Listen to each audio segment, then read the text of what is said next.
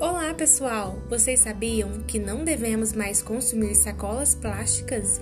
Isso mesmo, elas são muito nocíveis ao meio ambiente. Em 14 de fevereiro de 2021, entra em vigor o Decreto Estadual número 8902, que proíbe o uso dessas embalagens em supermercados. Então, ao ir às compras, leve sua sacola retornável, seu carrinho ou faça o uso de sacolas biodegradáveis. Adote essa ideia com a Recicleia, apoio Instituto de Inclusão Social Sol Nascente.